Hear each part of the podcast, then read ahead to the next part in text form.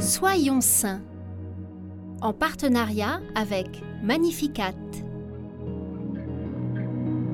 En ce 4 janvier, nous souhaitons une très bonne fête à toutes les Angèles, Angélina, Angeline et Angélique.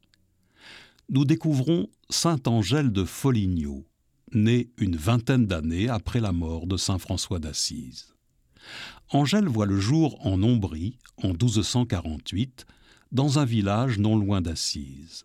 Mariée jeune, elle mène une vie mondaine et frivole qui l'éloigne de Dieu et des sacrements. Un jour, après s'être confessée en cachant des péchés, n'osant tout avouer devant le prêtre, elle communique quand même, sachant qu'elle ne le devrait pas. Elle reçoit alors une vision de François d'Assise qui lui enjoint de changer de vie. Sa vie bascule et elle se convertit en profondeur.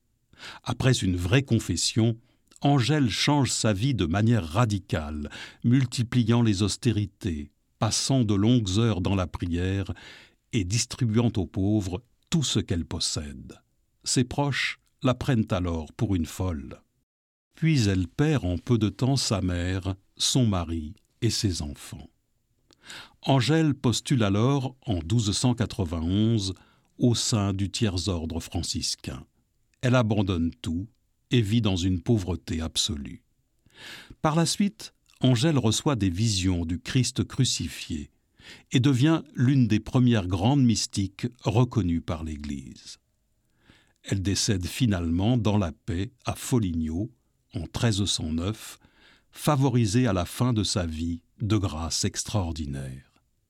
Dans son cheminement intérieur, la méditation de la passion du Christ, unie à une ardente vie spirituelle et contemplative, l'invite sans cesse à la perfection. Dans une prière, elle écrit Plus tu prieras, plus tu seras illuminé. Plus tu seras illuminé, plus profondément et intensément tu verras l'être suprêmement bon. Plus profondément et intensément tu le verras, plus tu l'aimeras à la veille de sa passion, le Christ a choisi d'accomplir la volonté de son Père et à sa suite, Saint Angèle s'est engagé dans une ardente vie de prière.